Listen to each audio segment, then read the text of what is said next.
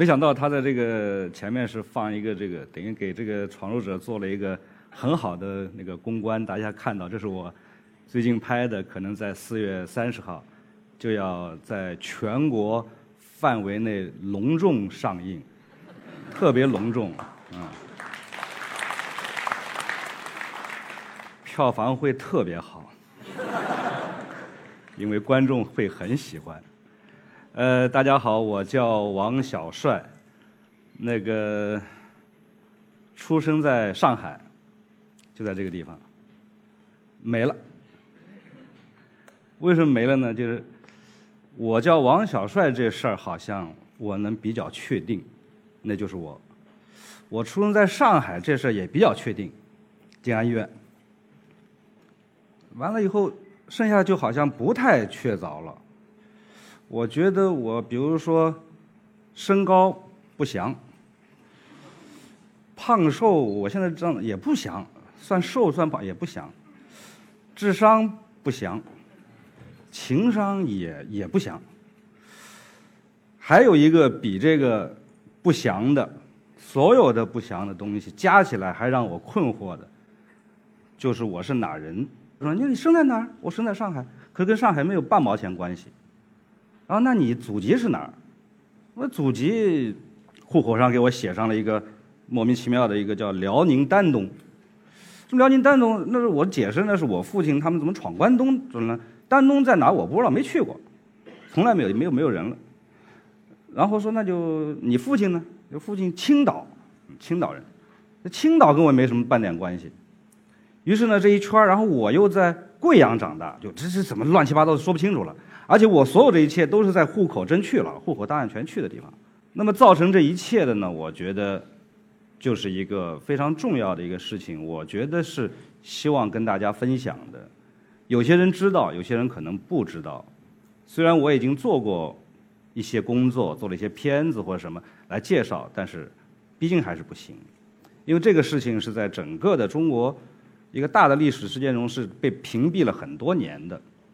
就是三线支援三线建设，现在大家看了我怎么老说三线，就 就剩你在那叨叨叨像祥林嫂一样。那我说不行，不说不行，因为它确实一段历史，它曾经存在过。那么现在被忽略掉、被屏蔽掉，那么总有人说它，总有人必须要提提它。那么我跟这个三线的关系就很特殊了，因为我是六六年出生之后，我的母亲的工厂。正好在上海，是一个军工厂，叫上海光学仪器厂。正好跟着三线就去了贵州。三线是怎么一回事呢？我觉得可能很多人都不知道，在座的很多人不知道。就六零年的时候，等于说是中苏关系就交恶了，不好了。不好了之后呢，又在北方有上百万的苏联军队压过来，这是他们说的啊，当时也不知道。然后呢？再往下走，到了六二年的时候呢，就中印边境那块儿出现冲突，打起来了。完了呢，台湾那块儿呢，到了台湾之后呢，天天唱的反攻大陆啊，反攻到大陆去，这样反攻大陆，就觉得这整个是个包围圈。然后到六四年的八月份，一下子就是那个北海北海北海事件吧，北海湾事件，炸弹都落到中国的境内了。这个时候就整体就慌了，中央说不行，这打仗不行。那么中国的这个这个大部分的这个军工企业和重工企业都知道，中国这个布局全在沿海、东北沿海一带大城市。那么都结合到当年打仗，当年日本人打进来就推到重庆就推不进去了，因为重庆的大山里面还保留了一些军工厂，还能为这个打仗提供一些军事设备和那个呃基础设设施。可是这要打起来，美国一轰炸上来，整个包包围，那完了，几颗原子弹就把。工业体系就全摧毁了，所以当时毛泽东很着急，说赶快赶快往那个中国的西部转移，那边高山峻岭、群山群山峻岭，可以把工业基地设在那里，这将来打起来我们至少有的退，那好守。所以在六五年的，呃，应该是六四年决定的八月份，到六五年的四月份，大概大半年的时间，就整个的这个这个这个工厂就一下就全部的。搬过去了，很快，一声命令下，不用讨论，全过去了。那这里面涉及了多少人呢？就是整个的呃三线吧，从那个云贵川一带叫西南三线，呃，甘肃、宁夏这个这到西北三线大三线，然后从那个呃京呃京广铁路呃往西，呃长江以南这块呢，就算是个二二线，那么沿海就一线，大概有四百多万个家庭吧，应该四百多个呃多万个这个这个工人，高技术工人一下子挪过去，然后这里面按中国的说法呢，就是四百多万个家庭呃人，那么一个家庭。一般那个时候，我们年代都是四口人，对吧？三到四口人，那么一算的话，上千万人，就轰隆轰隆就开到那个。我们是上广场，当时是呃调了最好的人，最好的两千多个人，直接到了贵州。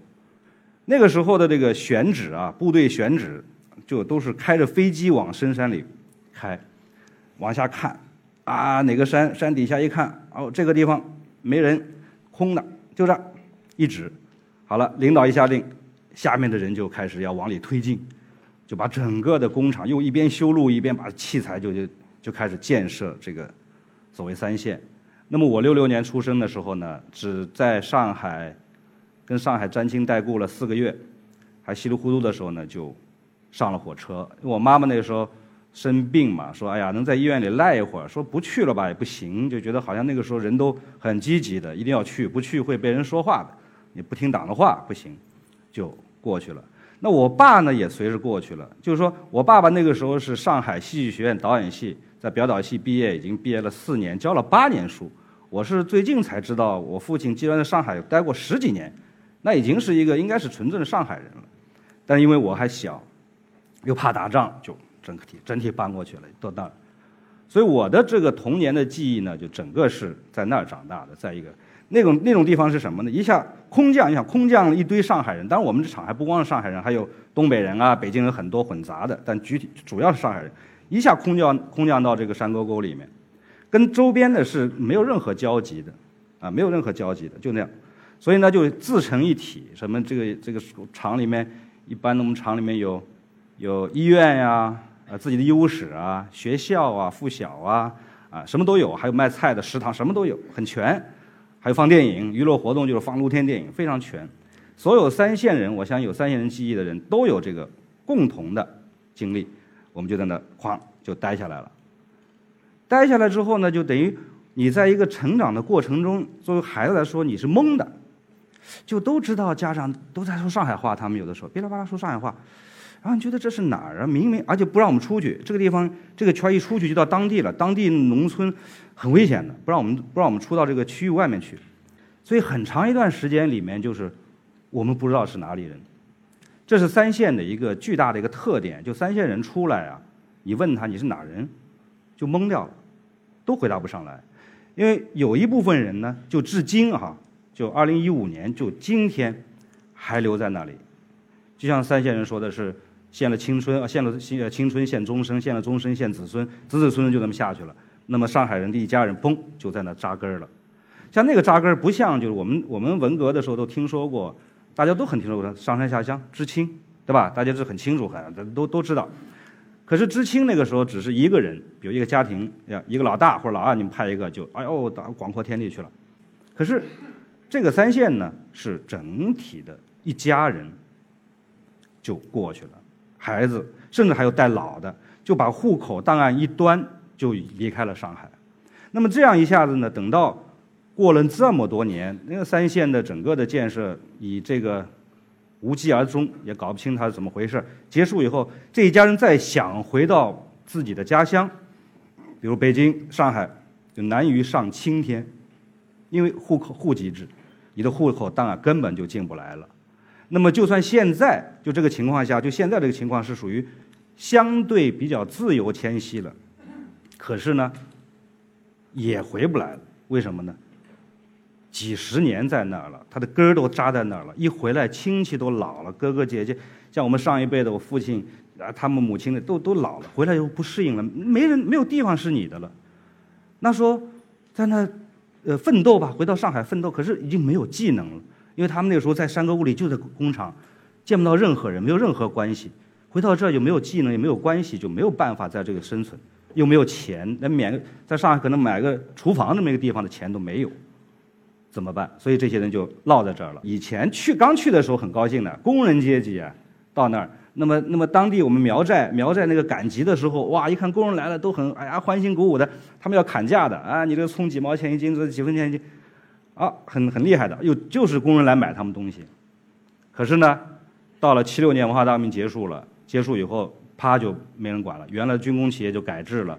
就变成民营啊、民企啊，到了七八年什么就开始改了，又走市场化的道路了。那没走市场道路呢，就不管了嘛。原来是国家管着，国家统购统销，国家发工资，现在没了。那么山沟沟里那山里面就很难办了，因为他们生产的每一个东西，所有的成本都要比外面贵好多好多，因为交通费，现在说物流、原材料运进去加工，加工完了再出来。出来之后，整个来来回回这个这个这个费用还有时间成本，就使得他们的竞争力就慢慢就没有了，就荒废了。那么我有一个呃呃朋友呃同学吧，从小跟他玩，一家五口，有三个，两个兄弟，一个妹妹。那么他们那个时候呢，就是考技校，为了考技校，为了能够保证铁饭碗，就考了技校。那么考了技校以后呢，就等到。文革结束以后，他们就接班到了工厂。可是，一接班到工厂的时候，正好碰到最糟糕的时候。到了八十年代末的时候，就整个工厂就发不出工资了。他们就完全靠着父母一点点的存款，吃劳保，就这么活着。一年多两年没有。我去拍青红的时候，看景的时候，看到他们的时候，就是待着呢，就是完全不敢出去吃饭。因为什么？几年没有发出工资来了，那是非常惨的。就那些人，就到现在为止。那么我呢，就是我们家呢，就对我来说呢，很幸运。就如果没有一些命运的一个小小的蝴蝶的这个颤动的翅膀，能够改变一些什么的呢？那么我们也就在那儿。可是呢，在一九七九年的时候，我爸爸，哎，一下子接到一个电话，他在家里，哇，晚上在那个远处那个工厂的那个大喇叭，因为我们家里没电话嘛，大喇叭叫，哎，王家驹，快来接电话。很远的，要从那个生活区要跑到那个那个那个那个工厂里。我爸想，完了完了，我妈妈死了，就等于我奶奶死了，完了完了完了，就这这这平平时谁打长途电话呀？跑啊跑啊跑，跑到工厂喘着气。好在人家没有挂，哎，接到电话，就等于说是他的老同学，就是比如上海的这老师啊同学，还惦记着惦记着我爸爸，说哎呀，在山里面没事干，说武汉军区有一个要排话剧，排得很好，愿不愿意来？我爸爸说好啊。那是一个机会，就出去了。那我爸以前之前在干嘛呢？我爸上戏的怎么会到工厂呢？没办法，因为你必须来啊，一调就来了。来以后当当时是分到工厂里当工会，坐在办公室里喝茶，没事干。然后呢，领导开会的时候，他就跑过去给人家把那个话筒扶好，不不不，好啊，响了，好，下去坐呢。人家领导讲话，他是个导演，他是个演员，他是个，就在那待了几天，实在没事了。结果结果呢，就是哎，贵贵州的省京剧团什么哎，要排点样板戏。听说你们厂有个导演，人才浪费了，都到我们这来行不行？所以我爸就到到那搞京剧去了，样板戏，其实没排出几个来，所以就整个在那耽误和浪费，其实是浪费了十几年。那么等到我们到了武汉以后，那么我作为我个人的，刚才我说了，就是所谓的故乡和他乡的这个困惑开始真正开始了。因为什么呢？我在就是贵阳，不刚说嘛，就是我就是贵阳人，而且我喜欢这地方，青山绿水，真的很好。就小孩也不上学，瞎玩，人多。六十年代出现人多，天天在外面玩。好，等到我要走的时候，我不同意啊，我跟我爸商量，跟我妈商量，我说你们走吧，我不走，你随便给我搁哪家啊？说我就在这儿，因为我当然那个那个时候小呢，你别看小，我有可能是不是成熟的早，还有暗恋对象那那。暗恋对象，哇，那那小姑娘简直是五迷三道的，但是也从来没说过，没表白过，不像现在那么早能表白。那时候说不行，我离开了以后怎么办？那这这一切都没有了，这这个这个我的初恋暗恋对象也不可能，我也没机会说了。但是没办法，也阻挡不了这一切了。人家说你要赶紧走啊，这个地方有大家想走还来不及呢，都赶紧走，我们就走，所以我们就离开了。那么离开了，有一天。我们是我是上那个上小呃上到的转学嘛，转转到那个这武武汉大学的理工大理工学院的附属附属中学转学过去。我说转学过去，我该用什么心态过去哈？我不能我不能怂啊！我虽然是贵阳来的，可是我是上海人呐。我出生在上海，我上海比你武汉也不小，这个城市虽然我没去过，瞅都没瞅过长啥上海长什么样，我就哎挺着就就过去了。过去之后，哇，那个班人多，我们那个那学呃贵阳那小那大学生，乌泱泱的，几几十个人，都戴着眼镜他们学习好，你知道吧？全戴眼镜看着我。啊，没没坐了，最边上那个坐下坐下，我就靠紧门，门一开就是我坐那，这边黑板这么看。然后呜，他们就轰隆轰隆隆，所以说议论我，议论我，议论我，一直在听，议论我什么什么什么，突然。有几个词儿蹦的蹦出来了，刚乡邻啊，乡邻啊，就是那个武汉话乡乡乡下人，你知道吧？这个乡邻啊嘞，我操！我当时醍醐醍醐灌顶，对不起，说说顺口了，醍醐灌顶，我是乡下人。哦，我我才明白，我跟武汉没关系。于是我就很小心，我的我的性格就变成。我从到任何地方，我就变成我在边上了，我不可能是中间那个人，我永远是在边缘，待着看。好了，我就变成在武汉混了两年，以为是自己慢慢想演变成武汉人。我觉得我自己像那个当时现在想时髦的话，像格式化一样，那我必须命令自己重新格一遍，把过去的东西全部扔掉。我现在重新输入我是武汉人的这个概念。但很失败，就两年，但也是因为我努力啊，学画嘛，就两年之后呢，按一般的讲话，就是永远在武汉待着了吧？哎不，因为我学画画什么的，哎，贼运气特别好，八一年，哐就闯到了，考到了这个北京的中央美院附中，哎，我要去北京了。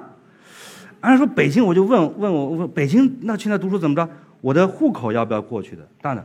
他们说：“当然要过来了。”哎，我就说：“这好，我的户口到北京了，我不就成北京人了吗？”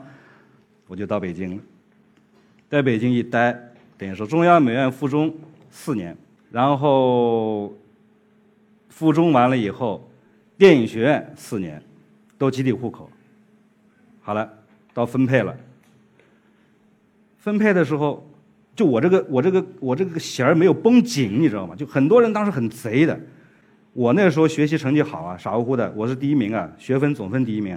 老师说：“哎，过来过来，你先挑一下啊，那个你是第一名，现在你要你要赶抓紧挑啊。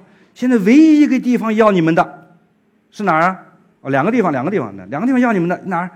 一个是八一电影制片厂，呃，当兵了不行。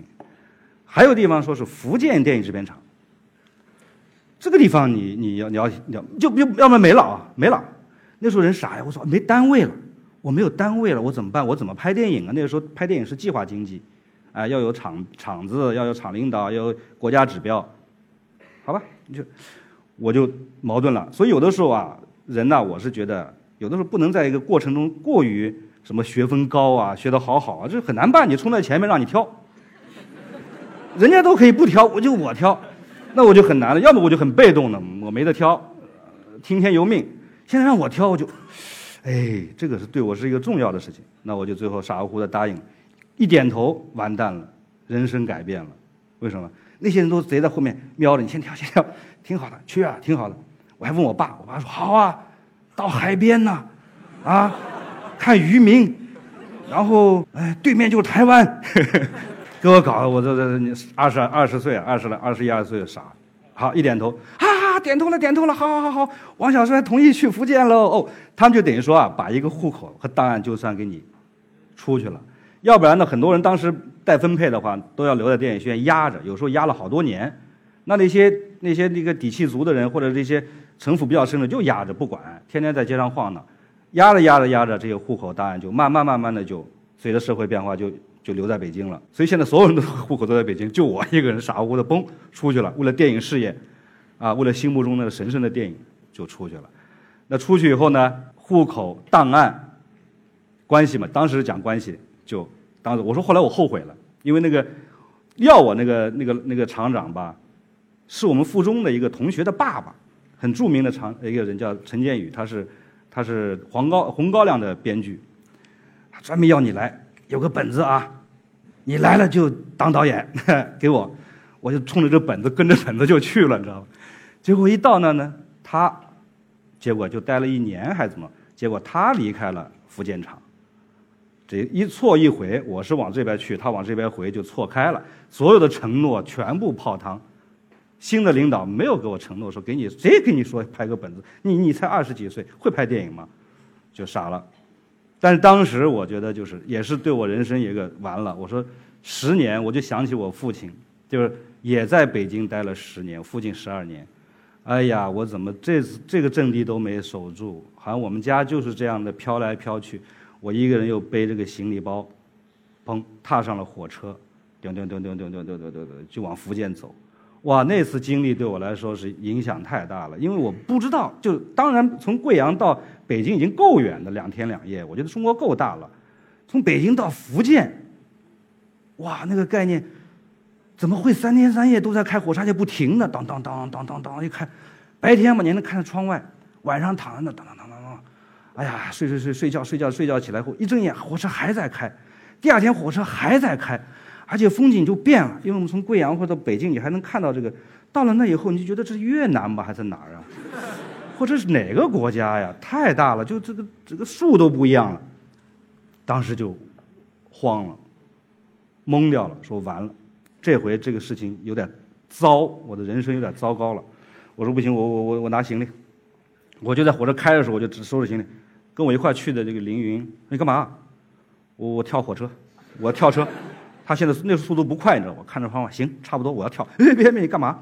我说不能去那，我说去那就完蛋了。按我的家里的这么颠簸来来回回，去那之后，我就变成真正的变成福建人，这事情就落实了。他说没事儿，去你拍电影。我说你没事儿，因为他老婆在那儿，你知道吗？他等于说是咕噜做三天，高兴的很，见老婆去了，回家。好了，没办法，就去了。去了之后，厂里安安静静的，我们就设想一样，什么事儿都没有。就在写本子啊，写啊写啊，拼命写。唯一我觉得改变自己的就靠自己了，没有没有任何了，就写写写写，写了好多地上抵了五六个剧本。那两年里面，好像九零年到九二年吧，一直递剧本这样。那厂里面根本根本就不理你，你就说你好好的啊，好好的在这边弄买个家具啊，买个电视，弄个沙发弄好，你就把它加置起来，等着将来有你机会的。我想坏了，这话又是个陷阱，就让我等着，你还找个媳妇儿？你是福建人了吗？你已经是福建人了，吓死我了！我说不行，我就心里想，我就警惕，我说这不能这样，就是说这一定不是最后的结果，这这是这是假的。我就在每次发工资的时候，我就悄悄的在那个枕头底下准备的几毛，就把粮票买好，烟买好，买一瓶。酒，平时喝着，这都差不多，剩下的钱就放在枕头底下，一个月一个月攒攒那个钱。我想，我到时候实在不行，我会跑的。当我写那么多剧本没有机会，最后证明没有机会了，我肯定要走，我不能够永远属于这。但我得留点钱，为什么买机票？我再不能经历了三天三夜往回走了，你知道吧？立刻要飞回去，瞬间到北京，就藏这个，就这样。然后不买东西，什么东西都捡的，沙发捡一个，什么捡一个，捡一个，能坐就行了。然后呢，然后你买个电视，建我建议我，实在我憋不住了，买个黑白电视，那么小，当时十二寸，那个停掉停掉当当当这么调，看不清楚的，有点声就行，反正就陪伴我过日子嘛，就这样。然后那个那个家唯一的家具是一个长条凳，公园的长条凳，一棱一棱的，那个牙刷、牙膏什么都放在上面，牙刷、毛巾搭在上面，就这样，这就是我家。因为我想，如果把家按他们这样的弄好了，我就走不了了。就像我我的体会，就像我们家。当时从上海一家端到贵阳，想走太难太难了，所以呢，我就一切都临时化。那么等到最后一天，让我彻底放弃的时候，彻底放弃这个希望的时候，就是那个北京的电影资料馆有一个领导到那开会，厂里开会，啊，他厂里全来了，坐好，开始哎，你们这个厂里不是有一个叫大学生叫王小帅吗？哎。他学习成绩很好，你们应该让他赶紧拍电影啊，锻炼锻炼。哎，王小帅在吗？我说我我在我在。哎，你要争取，我说我正在争取，正在争取，说的很很很中肯，把那个话要传递到那个坐在厂长的耳边听，你知道吧？正在争取。结果那厂长打断了，啊啊啊啊！他说这样，就是，呃，我们这个大学生啊还年轻，哎，就是要到至少要锻炼五年，当场记、当副导演锻炼五年，五年。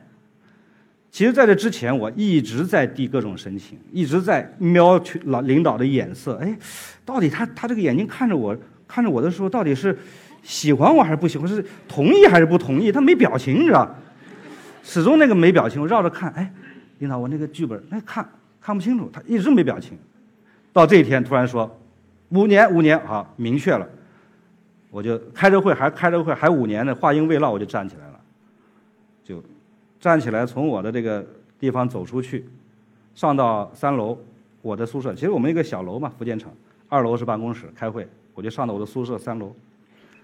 从进屋到我离开福建就十五分钟，方便嘛？没东西，没什么好好那个，一拉有些衣服太重了，扔掉，拿几件衣服备用的，枕头底下把钱一掏出来，我说谢谢你啊，这是这这有远见，卷着。出门的时候。拿了一把那么小的钥匙，把那个门别上，叭一锁，说这个将军那么小，只要有将军在这儿，就不可能有人进我的房间，就交给了我边上的一个同事，呃，王立军现在是制片主任，交给他，我说你不要看，哎，干嘛？你干嘛去？我我走了，走了，你你去哪儿？北京？啊，别说，我不回来了。我说，他说我这这这他懵里懵懂的，我说你守着看着给我看着钥匙拿着。你只要他在，不能让人进我的房间。我不定哪天回来，但现在是不回来了。他行行，放心放心，兄弟。从此我就就溜着墙根儿啊，溜着墙根儿，因为我害怕，因为他怕他他发现我，万一给我抓回去怎么办？是吧？或者哪个领导一说，哎，你拿着包干什么？解释不清啊，跑跑跑跑，溜着墙根儿跑。好在是厂里人少，都在开会呢，都被敌人封锁在那。我就溜溜出去，一直溜到大街上。打了个车，一屁股坐在车里，那个心啪算是塌下来，没人追我回去。从此我就又回了北京，就重新找到一个北京的感觉。但是到那个时候，我已经什么都没了，户口当然在还在远在福建呢，我是跑回来的，流浪汉，一分钱没有。啊，看着北京，哎呀，这么千家万户都是灯，我曾经在这十几年，现在什么都没了，那必须靠自己了。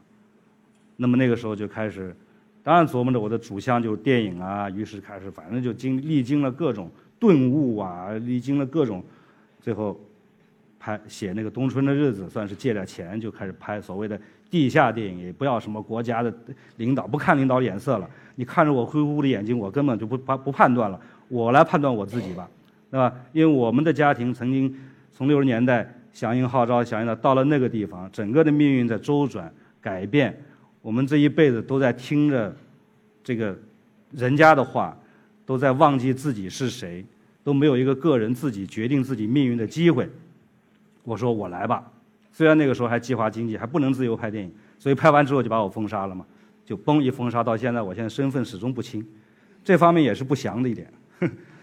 那么这就是拍了电影，在这个期间，你知道，就是我作为我始终的王小帅是谁，没有。多年以来，我我不知道去怎么怎么回应这个事情，永远。所以我的性格现在，你看我在北京也是，这边一热闹吧，我就搬到远一点的地方去了；这边一热，我又搬到远的。我现在在四环以外，在在他这北京再热闹下去，我得搬五环去，实在不行搬农村去，就永远躲在外面。我永远不知道这个这个世界的中心，我可以进去。那么这个期间，我是很尴尬、很尴尬的，就是非常的痛苦，就对一个没有故乡的这种感觉非常痛苦。等到后来拍着电影，拍着电影，想着这个问题，想的越来越多以后，我觉得就这样吧，不要再去像大家一样去找这个所谓的根儿和故乡了，因为我相信像三线这样的命运的是，呃，人和事是非常多的，不光是我，而且就是这样的感觉，你把它抛掉之后，反而就自由了。我就是这样，我是一个个体，所以我在电影中就。潜移默化、下意识的，越来越主张对个体的关怀，可能是一坨，是一个家乡人，可能，但是这里面都是每一个组成的，都是一个一个的人，每一个灵魂都是不一样的，每一个人都是不一样的，而每一个生命体都是很弱小的，都在寻找什么，都在担忧什么，都在惧怕什么，去关心他，就等于说我把我摄影机关心了他，也解放了我，我能够找回我自己。我最近拍一个电影叫《闯入者》。其实为什么我到了拍了两部《我十一清婚》之后，还在拍《闯入者》呢？还要拍《闯入》，为什么絮絮叨叨这么半天呢？就是因为我在拍《闯入者》之前和这个期间，所有的人都这个社会都有一个流行的看法，就是叫忘记过去，啊，忘记过去，向前看。那我对这样的话，我现在慢慢慢慢的，我的经历下来，我我觉得是要得到质疑的，啊，要重新思考的。因为你怎么可能忘记过去呢？一个人，一个人到现在的人格的成形成和成长，跟过去是有丝丝缕缕的联系的。你斩断过去，你你不可能凭空蹦蹦出来你这个人。那么国家也是，不管那个时候六四年、六五年这个大大三线的这么一个建设，匆匆忙忙的这么一去呃上去，那个时候还合着文化大革命，其实那种疯狂和非理性的东西在在主导的所有这些东西。等到你现在过去以后，你斩断，不要想。我认为这个不妥，一个国家更需要去面对他曾经的过去，曾经不管你犯过的错误也好，啊，取得的成就也好，都去面对、去总结，哎，以防止未来能够再重犯。所以，闯入者其实就正好说明了这个一个人的一生到到晚年了，实际上他年轻时候做过的事情一直在追随着他，一直萦绕他的心里，是去不掉的，心魔是去不掉的。他那么必须面对，把它解决。那其他国家对历史的这种正视和面对，我觉得都非常值得我们去去重新思考。那这种影响为什么到现在还有？其实从我的判断里来说，理性的对待很多事物是至关重要的。现在的这个，就目前为止大家看到的影响，就某些比如说水库啊，哎呦大坝不得了，能给全国都发电。现在呢？那么它是不是一些地质灾害是由它引起的不说，但那个时候也是有几百万的移民从那个库区移出来，移到了他乡。那么这些人的命运一定也会受到改变。还有现在大量的城镇化拼命的发展，哎呀无序，哎呀不得了的发展，制成的环境污染、雾霾，这不说了。还有很多的农村的土地扔掉不干了，因为没法活嘛。都要回到到大城市里来，集中到挣钱、数钱人民币。这个时候，那么大量的土地在失去，大量的过去的家乡也都失去。所以，中国的这种几几次大范围的这种变化，都是欠缺，我觉得欠缺一些很理性的看待，很理性、很科学的去安排，啊，让以后不再重犯这样的错误，这是非常重要的。所以我个人现在秉承的这个，就是说不随大流。在疯狂之外，我保持一点点理性，一点点判断，这是我要做到的。所以，包括我做电影也是这样。那么，在结束的时候呢，有人有我的公司同事说：“你呀，你说这话题肯定太沉重。”确实，你看刚才多么欢声笑语，这特别沉重。但是你在结结束的时候，一定要编几个什么心灵鸡汤，因为心灵鸡汤大家爱听，啊，心灵鸡汤可以传播的广啊。啊，点击多开心！我想了半天，我不会想心灵鸡汤，没有那么幽默。但是呢，我想回到我自己吧，就是说，有人劝你说：“哎呀，你呀，老想这些事儿干嘛呢？累不累呀？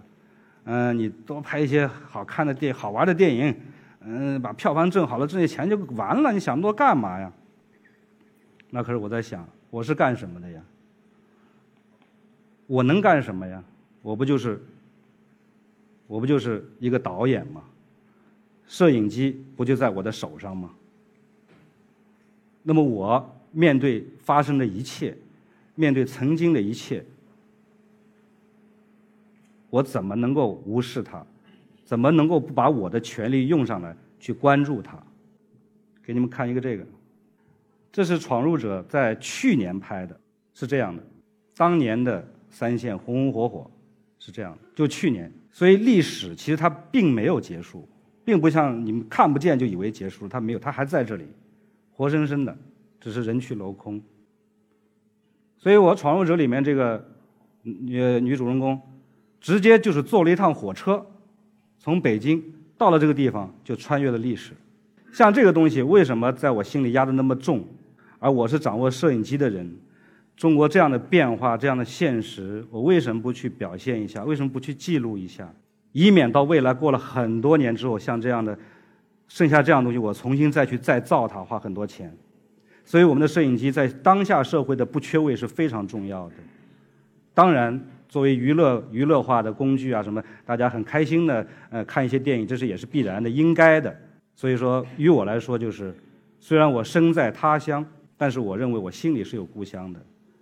所以我心里这个故乡，他经历的一切，他的痛苦，他的欢乐，包括他现在有好的有糟糕的现实，还有他未来我们期待他的美好，这一切的一切，我认为我和我的摄影机都不应该缺位，也不应该缺席。谢谢大家。